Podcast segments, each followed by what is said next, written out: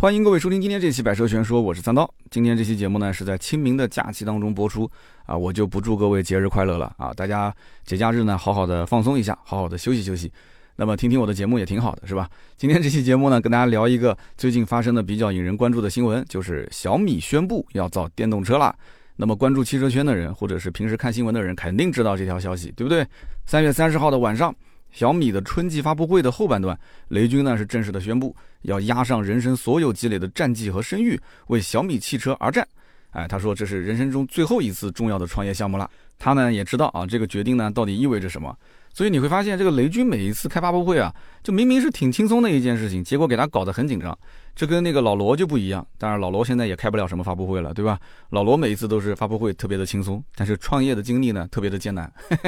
那么大家有没有发现，其实？但凡是其他领域的大佬啊，现在过来说要造电动车了，一般情况下都会说押上自己的全部身家性命啊，说是人生中最后一个创业项目，好像这个台词已经是很熟悉了，对吧？就不陌生了嘛。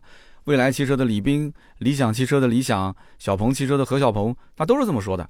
那么为什么这些大佬啊，每一次开场都要这么说啊，都要说自己是身家性命都压上去了？其实道理很简单，因为电动车这个创业需要的资金啊。那都是上百亿的，对吧？而且大多数呢是九死一生，而且前期都看不出有什么活的念头，所以这个花钱啊，这个带头人肯定是要表个态的。那么后期呢，你再去拿别的投资人呢，他就会更有信心。那么同时呢，让这个消费者在产品没有造出来之前，他会有一个更好的期待啊，因为你看这个大佬都已经 all in 了嘛，那我们还等什么呢？对吧？他都一两百个亿烧进去了，我花个十几万买台车啊，表示表示嘛，对不对？那么当然了，雷布斯这一次更加夸张。他呢也没说要融资，他就是稍微炫了一下这个自己家账户上的资金，哈哈，说公司账面上一千零八十亿的现金，我你个乖乖，这个我觉得税务局应该好好的查一查了啊。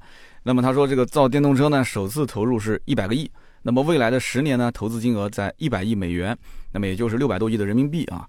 那么言外之意就是说小米造车根本就不缺钱，对吧？家里面穷的就只剩钱了，所以他这种表态呢。啊，虽然在我看来是有那么一些作秀的成分在里面，呃，但是呢，他讲的确实也是事实，要不然对吧？上市公司他也不好随便报自己的数据。那么毕竟呢，这个雷军本人就是属于自带流量的这种网红企业家。那么雷军呢，只要稍微夸张一点啊，说一点数据出来，然后动动嘴皮子，他就能把整个的关注度都给带起来。其实呢，有很多企业都想打造这样的网红企业家，但是有的时候啊。这个企业家本身就很难打造了，你再打造一个网红企业家，那这个老天爷要赏饭吃才行啊！不管你是能讲还是能炒作还是怎样，所以呢，很多企业都做不到这一点。那么小米的号召力到底有多强呢？啊，看看身边的人用的小米的设备啊，包括我数了数我自己家的小米的产品，我觉得就很震惊了。我给大家数一数啊，我们家小米的产品有手机啊，因为我们公司的这个就是盾牌的手机都是我买的小米，那么有插线板。有牙刷啊，我媳妇的牙刷就是小米的；有烧水壶，公司跟家里面都是小米的；有米兔，我家女儿用的；那么还有手环，还有充电宝、路由器、电视机、台灯、监控，那么手电筒、平衡车，反正我数下来有这么多，应该不止啊！我想了半天，反正就已经有多少个了？一二三四五六七八九十，也十几个了吧？所以大家也可以在评论区告诉我，就是你们家有多少小米的产品。那么在小米汽车的发布会的前几个小时，我拉了一个小米造车的讨论群，瞬间讨论群两百个人扫码就满了。然后当天晚上五百个人，这个群就已经满满当当了。那么其他的大群里面很多兄弟想进来啊，因为我只开了一个群嘛，都进不来。所以说这个小米的号召力真的是太强太强了。如果说这是一个对吧，最近刚上市的叫什么蓝图 Free。我说啊，我拉个群，你看有多少个人？我估计一百个人都没有。最近是不是东风出了一个蓝图 Free 啊？你说我拉个群，谁感兴趣？没人感兴趣。所以真的是小米的号召力很强。那么这么多年来，小米代表的是成熟的产品，而且性价比还不错，对吧？所以这个品牌很值钱，它贴在什么东西上面都很好使。那么小米自己知不知道呢？他当然知道了，对吧？他发布会的时候不也说了吗？我们有高粘性的客户，我们有完整的智能生态。那么小米汽车今后会成为它这个整个生态的一个载体。我们甭管懂不懂什么生态啊，我们经常肯定会听到一句话，叫做什么生态闭环。那什么叫做闭环呢？其实说白了就是占用你的时间。只有占用你的时间，让你把你的时间花在这个设备上面，那么它才可能有机会从你的身上挣到钱，对不对？你现在大部分的时间肯定是手机占用了很多时间，然后在家里面呢，呃，可能会玩玩平板，对吧？你甭管是小米的平板，还是苹果的，还是华为的，家里面基本上都会有一个。然后还有电视机，这些你只要跟它发生了相关联，你只要把时间放在上面，想挣你的钱，那肯定是早晚的事情。那么有的时候就在想，你出门的时候，如果是在通勤呢，对不对？你出门你开个车，那这个时间怎么去跟你产生关联呢？所以小米呢，现在想了想，还是要造个车。为什么呢？其实你会发现，小米很多节奏是跟着苹果走的。苹果说造手机，没过几年，小米说我也造手机啊。苹果说造汽车，小米没过多久也说我造汽车，对不对？苹果不就是前段时间说要造车的吗？跟起亚合作，把那个起亚的 iGMP 的平台啊改造变成那个 eGMP 平台做电动车吗？因此，汽车等同于是什么呢？它越来越智能，就相当于是移动的客厅。那么小米今后呢，它造的第一辆车到底会是轿车呢，还是 SUV 呢，还是 MPV 呢，还是跑车呢？啊，有人讲说三刀，你看这你就不懂了吧？那小米发布会上面不已经说了吗？小米造的第一台车就是房车。那我只能说你没有看发布会。这个雷军当时确实展示了一个 PPT 啊，那个 PPT 里面呢，啊确实是一辆房车，然后印着一个小米的 logo。但是你要如果说小米第一辆车是房车，你百分之百是没有看这个发布会，因为这是谣传啊，绝对是谣言。为什么呢？因为人家发布会说的很清楚了，就是那台房车啊，是为了实现一个米粉的愿望啊，小米公司给他改造的一台房车。这个米粉要开着这台车去环游中国。那么这是一台什么车呢？其实这台房车就是上汽大通的 V 九零 C 型房车。啊，你只要稍微了解点房车，看一眼那造型就知道了。它只不过把它前面的那个中网上的 logo 给去掉了啊，非常的鸡贼。然后把下面的那个车牌上面写上小米智能生活，然后侧面打一个小米的标。我觉得小米的这个营销的人员应该是有一些小心机的，他肯定也知道，如果你不看发布会，你单看这张图，很多人肯定会传播说，哎呀，小米第一辆车它就是个房车，是不是？那果不其然，你看很多人就上钩了，是吧？那么这台车呢，实际上啊是小米团队找这个叫爱旅途的房车改装公司进行的一个深度改装版本。如果是玩房车的话，应该很多人都知道啊，这个爱旅途公司是吧？那么虽然说这个房车呢，的确是承载了很多小米生态当中的这个产品，对吧？整个的就做的跟客厅一样的嘛。但是小米造的第一款车绝对不可能是房车，因为房车是属于极其小众的一个细分市场，它在整个的乘用车市场里面所占的份额几乎可以忽略不计。而且你想一想，小米要造的是什么？是电动车。如果是一辆电动房车，那它能够抢占多少市占率啊？而且你想，房车是干嘛的？房车就是用来长途旅行的。那么你正好又切中了电动车的一个痛点。电动车跑高速行驶的时候啊，它能耗比较高，再加上房车又那么重，对不对？所以呢，续航肯定是大打折扣。除非小米今后啊说能自建这个换电站，然后小米的房车呢开个一两百公里啊，到换电站去换个电。那换完电之后，满电继续跑，再到一两百公里的地方进行换电，哎，那这个方案还不错。但是如果这么一来的话，小米这一百亿美金根本就不够烧，哈 哈十年了，我估计两三年就烧完了啊。所以呢，我觉得根本不可能啊。那么其实现如今造车啊不值钱，电动很值钱。这么多企业，你说跨到这个电动车的行业是为了什么呢？就是因为这个行业非常非常能够拉动企业市值，因为大家都是上市公司嘛，对吧？上市公司讲究的就是市值。啊，雷军不需要占用多少股份，那么将来只要稍微抛一点，对吧？市值估得那么高，那么自然就财务自由了。当然，雷布斯早就已经财务自由了，对吧？那谁不希望钱更多一点呢？那么现在这个上市公司呢，不沾点电动化的话题，根本就不好跟人打招呼。而且又不是雷军一个老板，这背后还有那么多股东呢，是不是？恒大汽车一辆车都没卖，市值已经是五千亿港元了，它已经是港股当中仅次于比亚迪的第二大企业。那么再看像特斯拉这样的企业呢，人家年销量才五十万台。现在打的是丰田和大众这种年销千万辆的车企都嗷嗷叫，而且连 BBA 这样的豪华品牌都是个个噤若寒蝉。所以你想一想，这个电动车行业到底有意思在哪儿呢？啊，为什么特斯拉、蔚来、小鹏、威马啊这样的车企，他们遇到那么多的问题，然后呢上市的上市，对吧？威马不就是当年在北京自燃了一下，要不然其实也上市了。现在这个哪吒很快可能都要上市了。所以大家发现没有？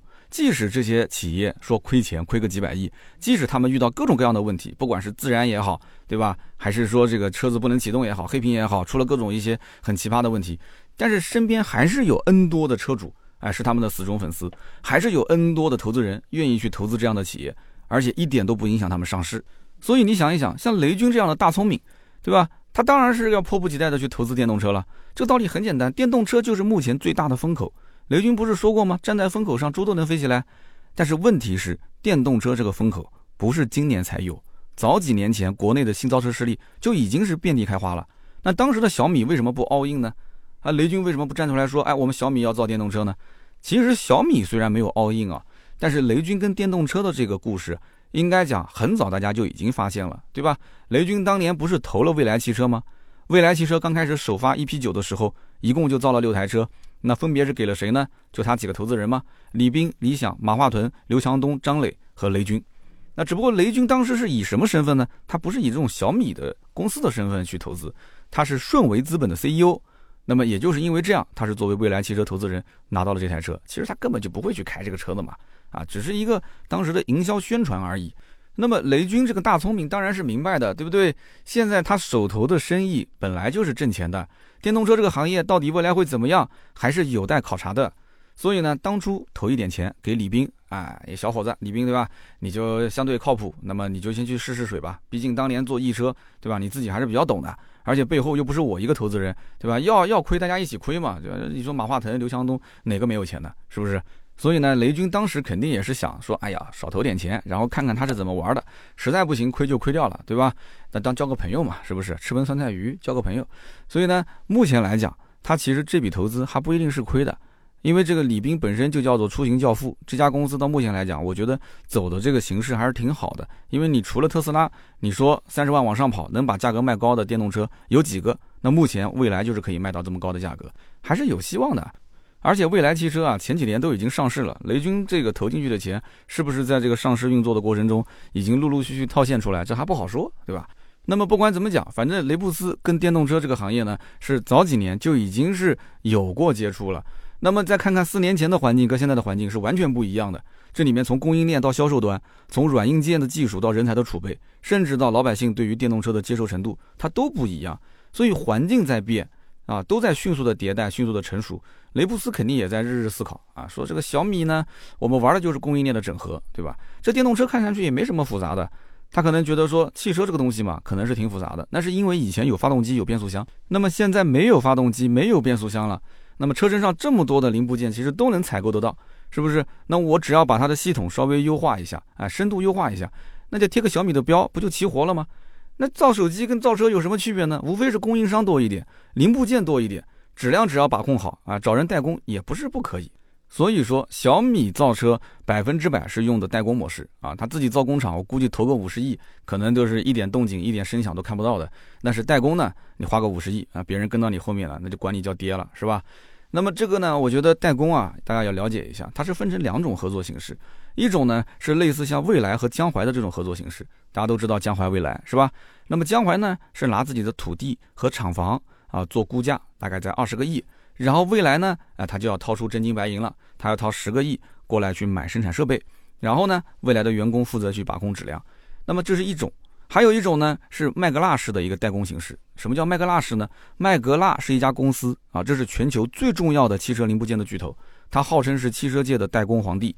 宝马的 Z 四，丰田的 Supra，哎，Supra 最近刚上市，大家看到了吗？这台车子我发了微博了，哎呀，两点零 T 四十多万，三点零 T 六十多万。然后终端还要加价啊，分别要加价大概八到十万块钱啊。这个车子呢，我建议大家就不要关注了啊。这个车子呵 呵你也买不到，太贵了。那么丰田的 Supra 跟宝马的 Z 四都是在麦格纳的奥地利格拉茨的工厂生产的，还有奔驰的大 G 也是在这个工厂生产的。哎，你相信吗？啊，有人讲说奔驰的车不是奔驰自己造的，那不是自己造的又怎样呢？你只要买的是奔驰标不就行了吗？的确是麦格纳的工厂给它生产的。那么麦格纳呢，还有一个叫斯泰尔工厂，斯泰尔工厂是生产宝马五系。但是不是我们国内的，我们国内的五系是在沈阳生产的。那么国外老外开的宝马五系，还有就是捷豹的 e-Pace 以及捷豹的电动车 i-Pace。那么这种代工模式是什么样子呢？就是你什么都不用烦啊，我呢，我麦格纳就按照自己的生产标准还有流程，我给你把整车造好就可以了。那当然图纸什么肯定是你给我了，要不然我也不会造，是吧？然后我造好之后，你把钱打过来，我直接啊卖给你就行了，就采购形式。那么小米今后会选择哪种代工的方式呢？我个人觉得极有可能是麦格纳的这种方式啊，来进行一个代工。为什么呢？因为小米本身对造车是没有任何经验的。如果是像未来这样的，找一个二三线的，对吧？江淮最多是算二三线的这样的一个工厂了，找他来代工，那成本可能会低一些。但是呢，要找很多人去管控它的质量。那么小米呢，它其实现在这个名气啊，它比当年的未来肯定是大得多了。未来当年早代工，未来你算老几啊？你根本在汽车行业谁都不是啊。你李斌就算有名气，那我也不能代表说你未来有名气是吧？所以呢，小米现在跟未来它其实不在一个起跑线上。那么小米找人去代工的话，我觉得很多人肯定是求着他的，对不对？本身就是网红公司嘛，所以它有可能能找到一线的车企来进行合作。那么，如果是找一线的车企进行合作的话，那对方本身生产的品质就相对不错，那么直接让对方去整车生产就可以了，然后贴小米的标。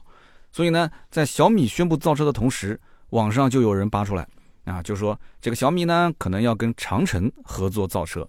那这个长城汽车在我们国内的啊国产车当中应该算是一线了吧，对吧？SUV 你想想看，H 六一个月能卖四五万辆，这还不是一线吗？那么这个新闻一出来之后，双方立马就有高管站出来说。啊，这个子虚乌有啊，这是假新闻。我们目前还没有合作。那么虽然两家企业啊都否认了这件事情，但是我觉得可能性极大。为什么呢？我给大家分析一波啊。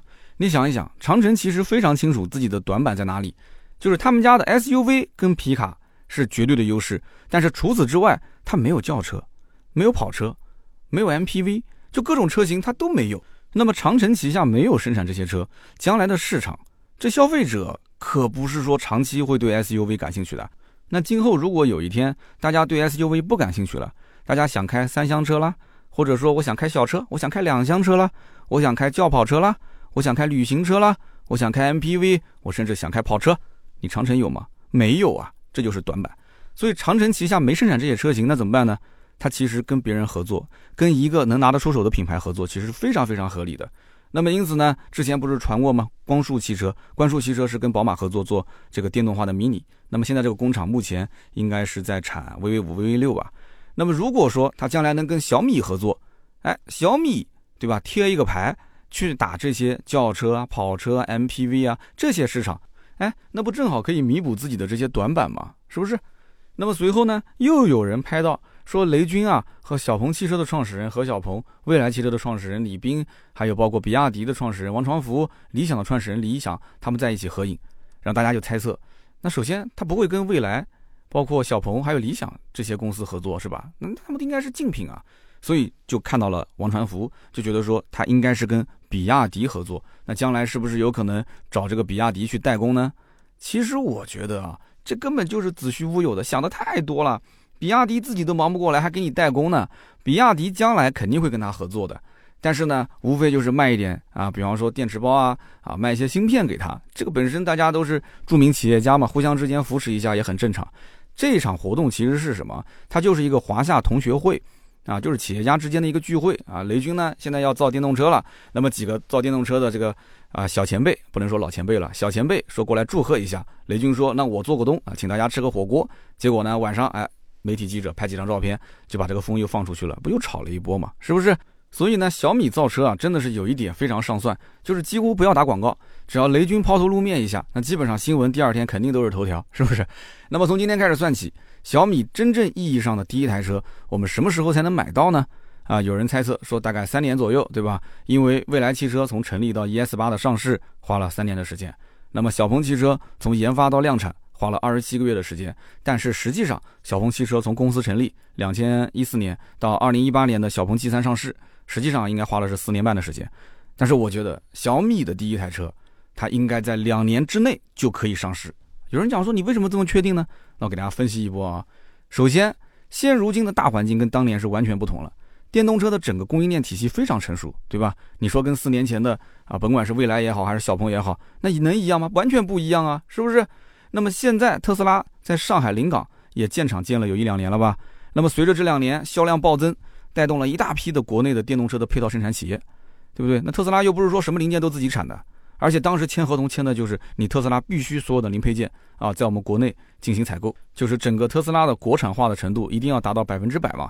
所以的这些企业伴随着特斯拉的成长，它自己也是在逐渐的壮大嘛。那么现在反过来啊，反哺国内这些电动车企，我觉得完全没有问题啊。那么另外一方面，小米最擅长的领域是什么？是软件开发。那么现在电动车没有发动机、没有变速箱这些技术难题了，那无非就是把零配件采购齐了之后呢，自己搞软件进行架构，对吧？我们讲电控、电机、电池包。那么最后呢，就是时间窗口的问题。电动车这个行业，你越往后是百分之百补贴越少，现在能补一点是一点，是吧？越往后整个市场的变数越多，你等个三年以上，你前期不是说干等啊，你是有资金投入的，你越等到后面这个变化越大，你是计划赶不上变化，那你就不知道将来新能源车市场会是什么样子。所以现在赶紧坐上牌桌，这才是王道啊！不要下牌桌子。那么小米当年起家的玩法是什么呢？不就是参与感吗？参与感的模式，把安卓系统进行一个优化，然后呢，啊发到网上，大家一起来共同体验，对不对？体验到这里，体验到那里都有问题，那怎么办？再进行迭代，那么弄出这么一个米优系统啊，跟客户进行反复沟通，频繁迭代，最后呢，优化、优化再优化，点滴的积累才能有今天的丰硕的成果。那么很多电动车企早年不就是学小米的玩法吗？哎，首发一批车啊，讲说什么呃创始人的版本，对吧？然后拉一个群，把车主放进来，然后说白了，这些都是半成品。大家开回去呢，今天有问题黑屏了，明天死机了，后天开不走了。哎，大家但是很开心啊。有人讲车子有问题很开心，这个人脑子是不是有问题啊？脑子没问题，为什么呢？因为他的思考模式不同。他现在认为自己是一个创始人，他觉得自己是一个体验官，他觉得自己就是汽车厂家的测试工程师。哎呀，这他特别自豪。那越是出问题，他越开心啊！可能凌晨一两点掏出手机，他跟那个厂方的工作人员还要沟通。嗯，我觉得你车应该这么改啊！我觉得我的车子现在有这个问题啊，你应该往那个地方去改。他觉得是他在拯救世界，你知道吗？他在拯救整个汽车行业。所以我就讲嘛，雷军是这种玩法的祖宗啊，对不对？参与感嘛，一个不是很完善的系统，大家一起参与一起改嘛，是不是？那么因此不出意外的话，我猜测啊，小米造的第一辆车两年之内应该就能上市，它不需要那么完整。上市之后呢，不出意外，他会送你一堆的会员服务啊，他把你捧起来，你就是我最尊贵的 SVIP。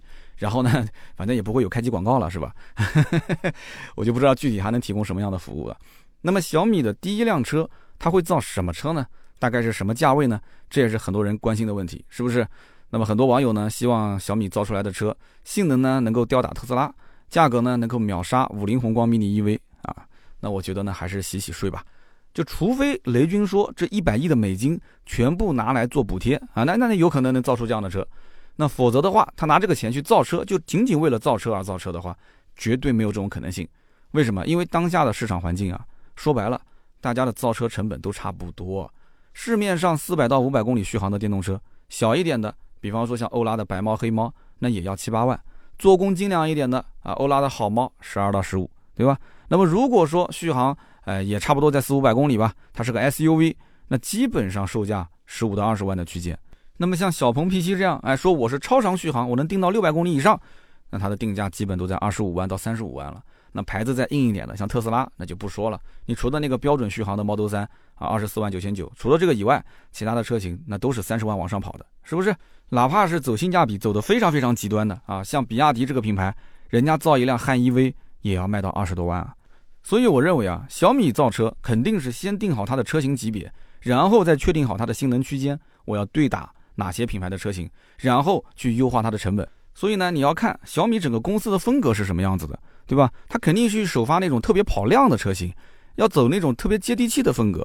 大家应该知道去年有个新闻，对吧？小米的高管讲了这么一句话，说小米认为未来的天下得屌丝者得天下，得年轻人得天下。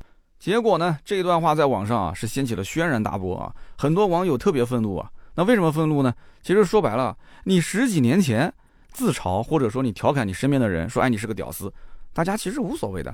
但是现在不一样了，现在我可以自嘲我是屌丝，但是你不能说我，对吧？或者你关起门来内部讲一讲可以，你不能公开说，因为十多年前很多的年轻人他觉得说我不是屌丝，但是你说我是屌丝呢，挺可爱的。就这个词刚出来的时候是一种。比较可爱的这种好玩的玩笑话的形式来说，但是现在呢，这就不像以前的玩笑了。十多年前听过“屌丝”这个词的，现在我觉得再给他贴“屌丝”的标签，他可能就觉得说，我现在已经没有希望了。我如果还被称之为屌丝，我可能这一辈子就真的是屌丝，我翻不了身了。所以大家变得就更加的敏感，更加的矫情。那么因此，那个小米的高管因为这件事情不是被迫离职了吗？但是其实我们心里面都很清楚。就是在任何的产品里面，对吧？小米造出来的东西呢，价格的确很便宜，性价比也不错，但是绝对不是行业的顶尖产品。就是你但凡消费能力可以再拔高一些，你基本上可以用其他的品牌来进行代替。那么在汽车这个领域里面呢，啊，我们第一个想到的就是，那年轻人的第一辆车，哎，能不能选择小米汽车呢？家里面的首台车，那都是什么车呢？其实啊，基本上都是十到十五万区间的产品。那么目前的电动车市场，特斯拉呢冲击的是 BBA 这样的豪华品牌，那定价都比较高。那么其他的电动车品牌，谁能够冲击大众、丰田、本田这样的合资产品啊？特别是十到十五万的合资产品，其实是非常非常难的。那无论是轿车还是 SUV 啊，好像谁都不敢说自己是能干翻他们，对吧？那么小米如果说能够打造一款让大家一眼就能看得出来啊，消费者一眼就能看明白，说哎，这就是我要的第一辆车，它可以取代轩逸，它可以取代卡罗拉，可以取代雷凌、朗逸，成为我的代步工具，那小米造车就成功了。所以我认为它大概率会生产一辆三厢的轿车，它用十来万块钱的这个电动车的产品啊，可能甚至还要再低一些啊，八九万块钱，然后去替代十到十五万区间的合资轿车，我觉得这种可能性非常高，而且胜算也非常高。但是呢，一个新品牌，它也必须得有高端的产品去拉高它的基调啊，高端蓄能，它下面的车才好卖嘛。就像小米的手机口号嘛，为发烧而生啊，结果呢，其实它的发烧级的这个产品没多少人去买，对吧？那个最近上市的小米十一什么 Ultra，那个有几个听友买了，来留言告诉我，对吧？你基本上没什么人买，但是呢，它的中低端的产品其实卖的还非常的好。那小米汽车也可以啊，对不对？它可以说我也是为了性能而生，然后呢，象征性的出几台高性能的车，然后再限量发售，搞点噱头啊，这不是雷布斯最擅长的吗？等到这些狂热的粉丝尖叫完之后啊，这些低端的跑量车型，那肯定是不愁卖了吗？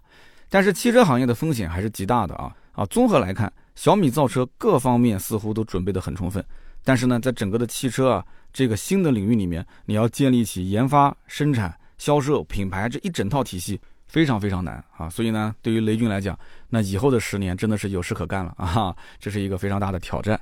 但是呢，有一件事情啊，我觉得他可以讨个巧，就是他整个的销售端，因为本身我是做汽车销售的嘛，大家都知道很多的一些这个电动车的车企都喜欢在商场里面去开店。那么本身啊，这个小米的体验店就特别的多，虽然有的大有的小，但是呢，这个我觉得不是问题啊。那只要是小米想要，他把旁边的店面啊一起给拿下来扩建一下，然后小米的体验馆旁边再摆两台车，对吧？变成一个大的体验店，我觉得也问题不大。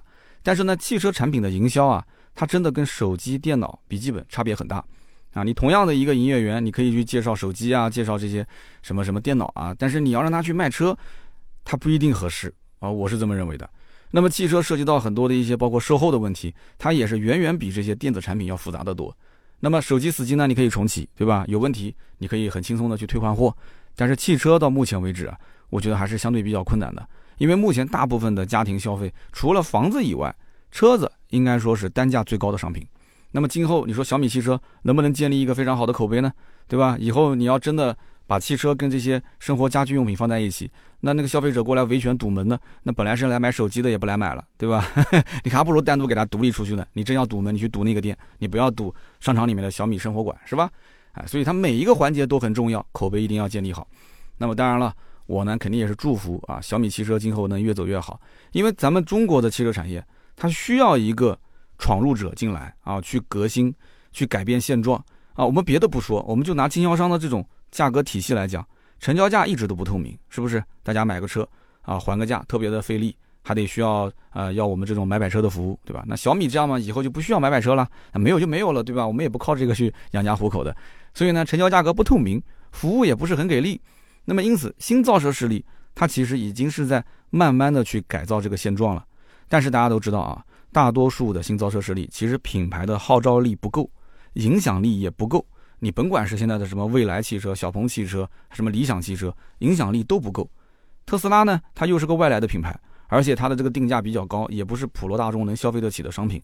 所以大家呢，对于特斯拉这个销售模式啊，感知度也不是特别的高。但是小米如果进来之后，它的这种销售模式，它将来一旦要是爆发式的增长的话，它很有可能啊，会对于现在的这种 4S 店的销售模式啊，起到一个摧枯拉朽式的一个冲击啊，这个是非常可能的。所以我觉得小米造车不管最终的结果啊是好是坏，但是这一百亿的美元通过这十年砸下去之后，小米的量一旦要是起来，那很有可能在这个环节上，中国的汽车史肯定要给它记上浓墨重彩的一笔，是吧？那么另外呢，小米这么有钱，对吧？一千多个亿的现金躺在账上，那么代工啊，其实对他来讲根本就是小 case 了。他将来肯定会发现，代不代工啊，这个东西两说。因为实际上有一些技术啊，还是要控制在自己的手里面。因为现在老百姓都知道这个事情，对吧？我们国家的这个高端制造业啊，有一些是被人家卡脖子的嘛。那么小米汽车既然这么有钱，而且他也有耐心啊，十年投入一百亿美元，那我就想问了，那他将来有没有可能啊，多去研发一些自己的专利技术啊，然后多去搞一些颠覆式的创新？那雷布斯如果说真的能引领国内的电动车产业走出国门，走向世界，十年的时间。我觉得可以等啊，没有问题啊，这才是真本事，对吧？那整合什么产业链的事情啊，其实电动车的车企啊，谁都会做，产品本质上其实差异不大，更多的只是品牌营销层面的一些差距。那么关于小米造车呢，咱们今天就聊那么多啊。那么相信这个话题我后面还是会继续再聊的，因为小米造车的消息后面肯定是会不断的更新。那么也欢迎大家呢，在节目下方聊一聊自己对于小米造车这件事有怎样的看法。那么你的家里面到底有多少的小米产品呢？留言互动是对我最大的支持，也会在每期节目的下方的留言区啊，我会抽取三位赠送价值一百六十八元的节末绿燃油添加剂一瓶。那么好，以上呢就是本期节目的内容。那么下面是关于上期节目的留言互动环节。那么上期节目呢，我们聊的是 DS 九这款车啊，又聊了一期法系。那么大家很开心啊，我看到一聊法系，很多人特别兴奋。那么其中有一位啊，叫做幺八零九二六零 FFYB，他说。我是超级喜欢 DS 的设计，特别是 DS 五。哎，上期节目我看到留言区啊，很多人都说喜欢 DS 五。那你们当年为什么不买呢？然后这位听友讲说，我一直想买一辆二手的 DS 五解一解毒，可惜呢，好的车源特别难找，而且我在广西，整个广西都没有 4S 店，法系专修的这些修理厂也特别特别的少。我不知道为什么看到这一条留言，我就非常无耻的笑了一下啊，因为整个广西省都没有电，然后二手车也淘不到。这个怎么说呢？就说明什么？就说明你们当年这个地方的新车卖的就很少，然后当年买到手的这些车主跟你一样，也就是觉得说，哎，这车确实挺好开，也挺好看的，对吧？那卖的也不值钱，甚至卖出去，很多你们当地的人连 4S 店都没有见过，他都可能都不认识这个牌子，对吧？所以呢，还不如留着自己开。因此，我建议你啊，下次在路上如果看到 DS 五的车主，你直接拦下来，哎，你拦下来，你把车子横他面前，但是你注意安全啊，不是那种横啊，就是停车的时候。稍微横一下，你跟他说，你说我特别喜欢这个车，啊，然后你能不能告诉我，你车是不是全程 4S 店保养？哦，你们当地没有 4S 店，那我应该怎么说呢？就是你有没有按时保养？然后你说我特别喜欢这个车，你要表达一下诚意嘛，对吧？你说车上的人你可以带走，但这台车我请你留下，我们马上立刻就可以去二手车市场过户。哎，你这样子我觉得成功性还比较高。你去二手车市场淘，你在整个广西你淘到哪一年呢？是不是？好的，我们看下一位听友啊，下一位听友叫做敬业风，他说：“哎呀，三刀说到了江苏省就只有三家 DS 店，我当时都惊呆了，因为前一阵子我还看到我们当地的 DS 店还开着呢，然后我就听到三刀讲说镇江有一家 DS 店，我当时都笑抽了啊，因为我就在镇江。那么镇江前几年呢，DS 这个路上啊能见度还是挺高的，这两年呢虽然说好像没有以前那么多，但是也不算那么稀有啊。我身边的朋友有买 DS 六的，也有买 DS 五的。”啊，都是几年前买的。那我也问过他们啊，据说开的还不错，车主呢还挺喜欢这个车的，也不知道他们买完之后有没有后悔。改天我来采访一下他。那么今天这期节目下方啊，金叶峰，你可以说一说，就你这几个朋友采访了吗？发条微信问问吗？后悔没后悔？我跟你讲啊，他就算后悔也不会跟你说，而且他后悔肯定也就是当年刚买完的那一阵子，对吧？骚气过完之后，就感觉这车子呢又回归了一个平常心。就没什么意思了，但是呢，卖又不值钱。你现在问他，他肯定不会说后悔的，因为毕竟开那么多年了嘛，是吧？所以呢，我觉得，哎呀，有些事情成年人就是这样啊，就是在外面呢要风风光光，对吧？自己受点苦受点累嘛，就自己啊抱着枕头哭就可以了，好吗？那么下面一位听友叫做 B A N P R N G S H U I 一百，叫半瓶水啊，半瓶水。他说，我觉得法系车跟纳智捷有点像，就被网络给搞死了。本来呢，身边开的人也不少。结果网上一致评论说这是小众车，这里不好那里不好，然后给人一个惯性思维，就是说法系车不保值，毛病多。他说我就是法系车主，我有两部法系车，我有一部世嘉跑了十二万公里，我还有一部标致四零八跑了八万公里，基本上都没什么毛病。你说它是个好车吧，也谈不上，但是在同价位来讲还是相当不错的。嗯，我觉得真的这是一个法系的死忠粉啊。哎，那我想问了，你这两台车公里数也挺多了，那要不卖掉换一辆 DS 九啊？你可以这期节目，你告诉我，你考不考虑 DS 九？要不换一辆？真的，我觉得你这个世嘉四零八都可以换嘛，你绝对是升级了嘛，是不是？好的，那么以上三位呢，就是上期节目的中奖留言，也是非常感谢大家踊跃的在我们的评论区啊留言互动，这是对我最大的支持。那么大家呢，如果想加入我们的微信群，也可以添加微信号四六四幺五二五四，同时呢，也可以关注一下我的微博啊，百车全说三刀，还有我的抖音三刀砍车啊，粉丝量马上已经快到八十万了啊，经常晚上做直播。直播非常精彩啊，很多老铁都看过了，你可以评论区跟大家说一说嘛，三刀的直播精彩不精彩是吧？每天晚上直播人气还挺旺的，谢谢大家啊，谢谢我们各位听友过来捧我的场。那么今天这期节目呢就到这里，我们下周三接着聊，拜拜。